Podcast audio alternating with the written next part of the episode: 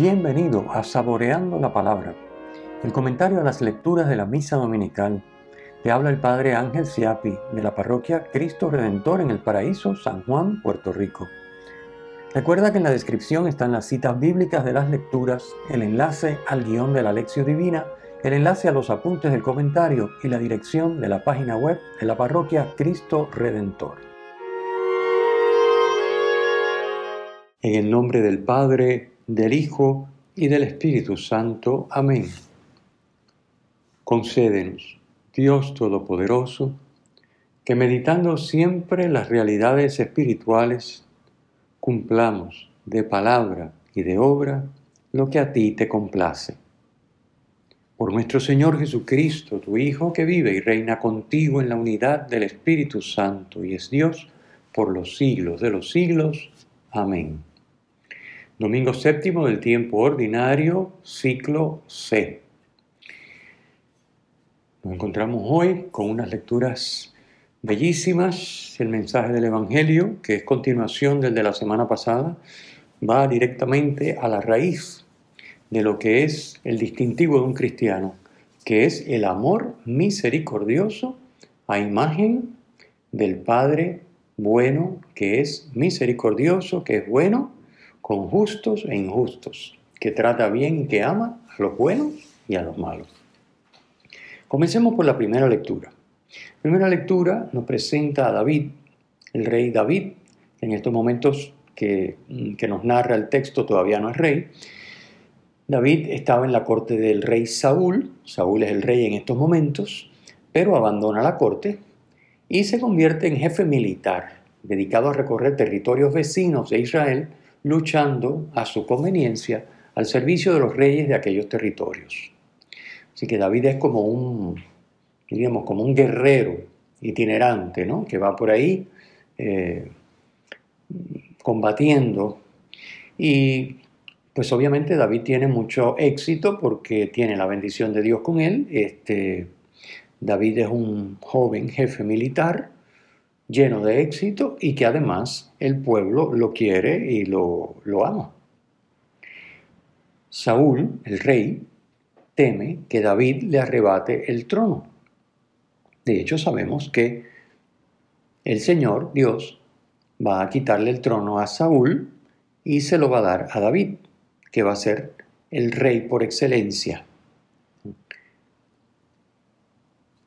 Entonces Saúl que tiene temor de que David le arrebate el trono, cada vez que logra averiguar dónde se encuentra David, sale a buscarlo con intención de eliminarlo. En el libro primero de Samuel hay dos relatos muy parecidos, en el capítulo 24 y en el 26, que narran dos oportunidades que tiene David de eliminar a Saúl, pero en las cuales no lo hace, sino que le perdona la vida. Hoy leemos un fragmento, no el relato completo, sino un pequeño fragmento del segundo relato, el que está en el capítulo 26 del primer libro de Samuel. Dice el texto que Saúl sale con tres mil hombres en busca de David. Tres mil hombres escogidos, o sea, él buscó los que más eh, aguerridos, más valientes, más diestros. Eh, escoge un ejército de primera dentro de lo que tenía a su disposición para ir en busca de David, con intención de acabar con él. Obviamente si lo consigue y lo encuentra, lo va a matar. Pero resulta que ocurre lo contrario. Dios pone a Saúl en manos de David. Dice el texto que Dios hace caer un profundo sueño sobre Saúl, sobre sus guardaespaldas, ¿verdad? El cerco que siempre tiene el rey protegiéndolo, y sobre sus tropas. David entonces puede aproximarse al campamento y no solo al campamento, sino hasta el lugar donde está Saúl, dormido, junto a su lanza. Pero David se niega a seguir el primer impulso que sería normal en esta situación y que de hecho su compañero Abisai verbaliza, acabar con el enemigo de un golpe de lanza. En realidad, la razón por la que David devuelve bien por mal no es el amor a los enemigos del que nos va a hablar Jesús en el Evangelio de hoy, sino el respeto a la autoridad establecida por Dios. Él respeta a Saúl porque Saúl es el rey que Dios ha puesto para gobernar al pueblo. Así que no es el amor al enemigo, es el respeto a la autoridad que Dios ha establecido, en este caso el rey Saúl, y el sometimiento a la justicia de Dios, ante quien David se sabe presente en todo momento. Él respeta la vida de Saúl porque es el ungido del Señor y no toma la venganza en sus manos, sino que deja que Dios haga justicia pagando a cada uno según sus acciones. Esta actitud se trata ya de un paso en la dirección correcta para superar la ley del talión, ojo por ojo y diente por diente. Pero este paso todavía no alcanza la plenitud que exige Cristo y que veremos en el Evangelio de amar al enemigo, es decir, de buscar el bien de quien nos hace mal. Sin embargo, la razón por la que David devuelve bien por mal a Saúl es la que Cristo expone en el Evangelio. Somos todos hijos del mismo Padre, hijos del Altísimo, dice Jesús. Es decir, hemos sido ungidos por el Espíritu del Señor, como lo estaba Saúl para ser rey. Nosotros lo estamos por el bautismo. Estamos ungidos por el Espíritu para ser hijos del Dios Altísimo y por lo tanto tenemos que respetar y hacer el bien incluso al hermano que nos hace mal, al enemigo, como lo hace Dios, Padre misericordioso. Retomamos este tema en el Evangelio. Cuando lo comentemos vamos a hacer una pausa para hablar de la segunda lectura. Los versículos que hoy leemos de la segunda lectura están tomados de la tercera parte del capítulo 15, la sección versículos 35 al 58, es la tercera parte del capítulo 15, que como explicamos la semana antepasada, trata sobre el modo en que los muertos resucitarán. También dijimos que era un texto muy importante sobre la resurrección de Jesús, este texto de la primera carta a los Corintios. Es un texto muy importante porque fue escrito alrededor de unos 20 años después del hecho mismo de la resurrección de Cristo, siendo incluso anterior a los relatos evangélicos. Nuestra fe, el credo, afirma la resurrección de los muertos, pero no da indicaciones de cómo será.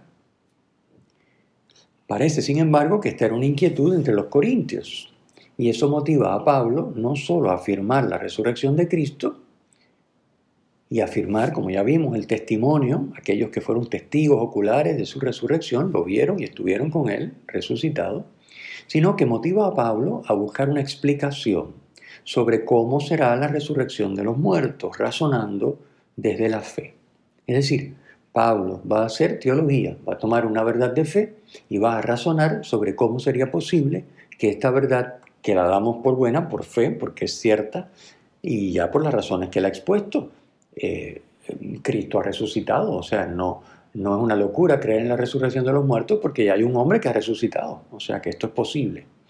Entonces, ¿cómo? Bueno, ahí va a ser entonces Pablo una serie de razonamientos que son parte de los cuales eh, tenemos en el texto que leemos hoy. Pablo establece una comparación entre el primer hombre con el que se inicia la humanidad, Adán, que es un ser viviente, y Cristo, que es espíritu vivificante, con el que se inicia la nueva humanidad. Cristo inaugura una nueva forma de ser hombre y Pablo razona que si por compartir la vida de Adán, el hombre terrenal, somos como él, entonces, por compartir la vida de Cristo, el hombre celestial, somos también como él. Y si Cristo resucitó, también nosotros vamos a resucitar.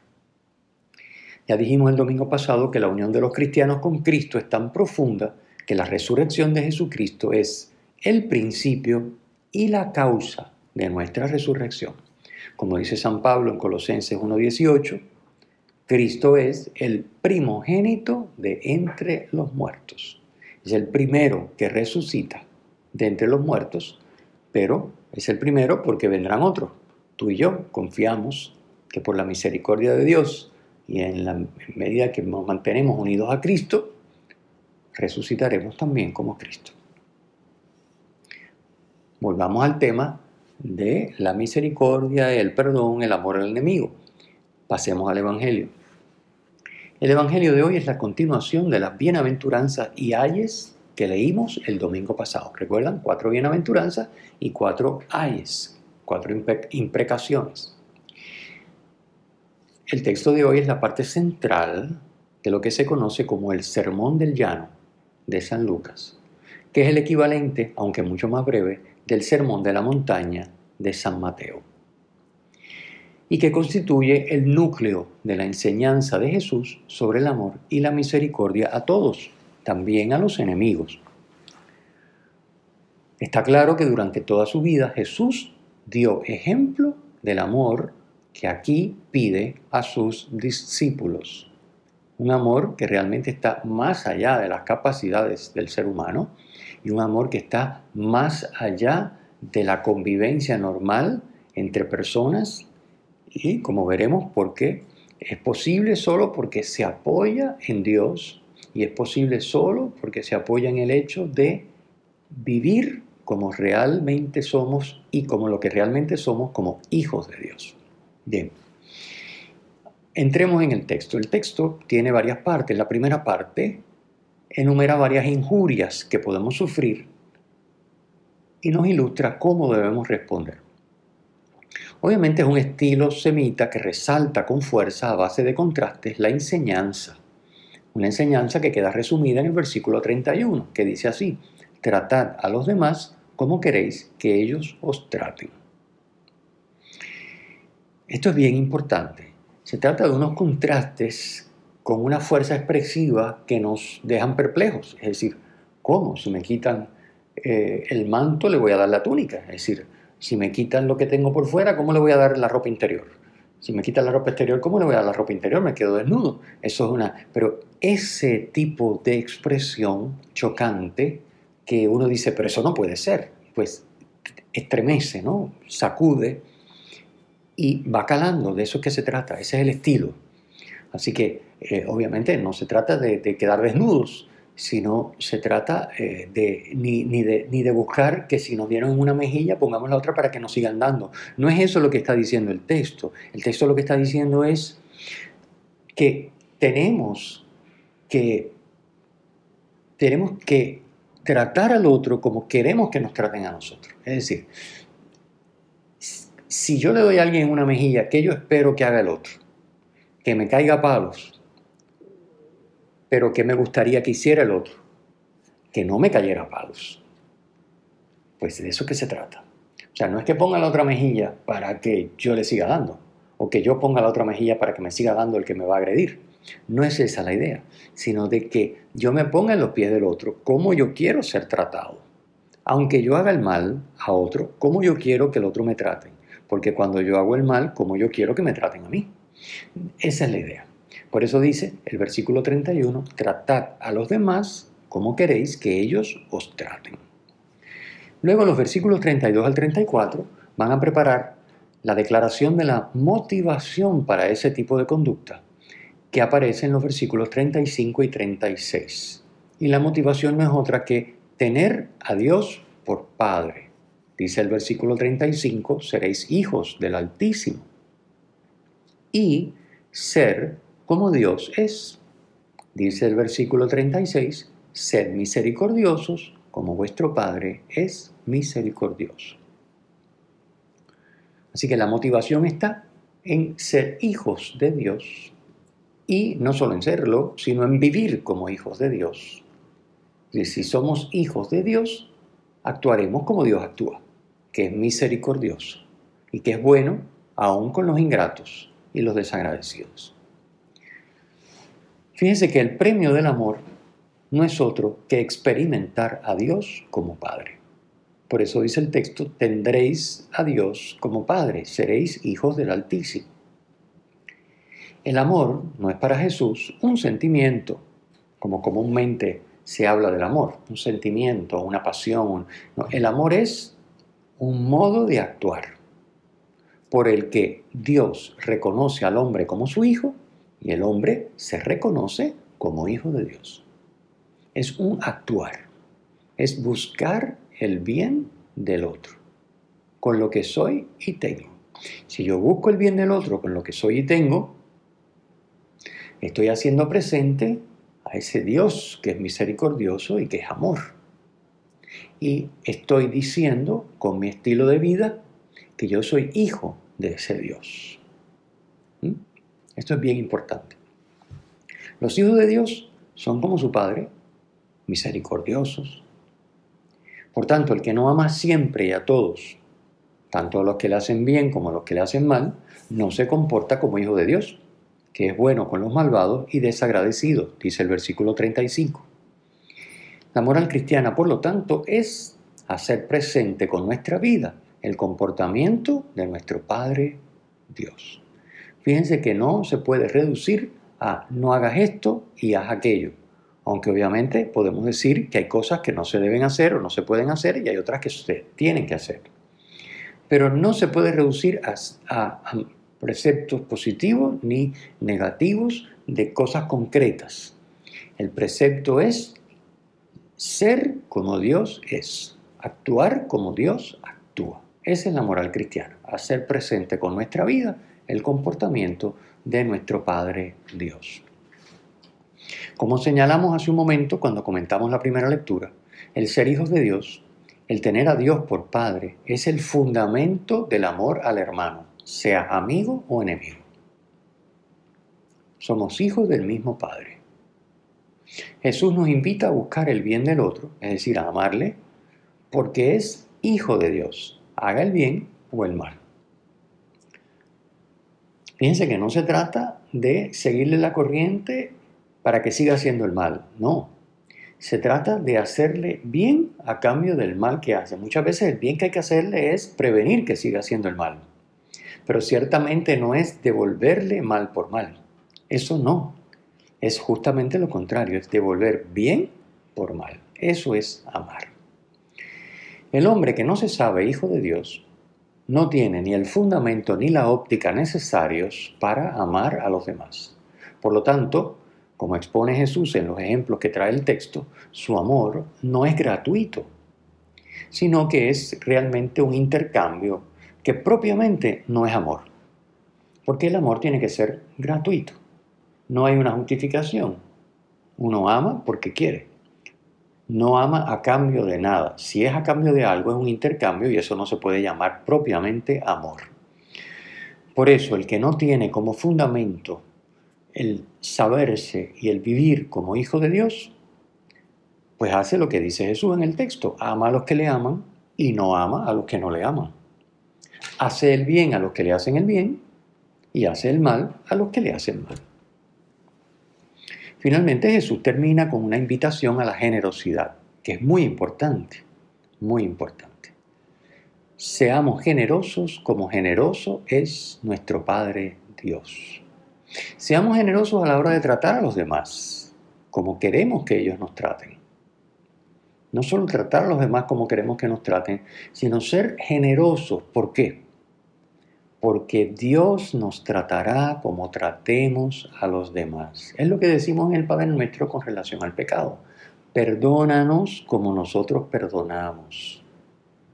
Es decir, hay una proporcionalidad, hay unas medidas.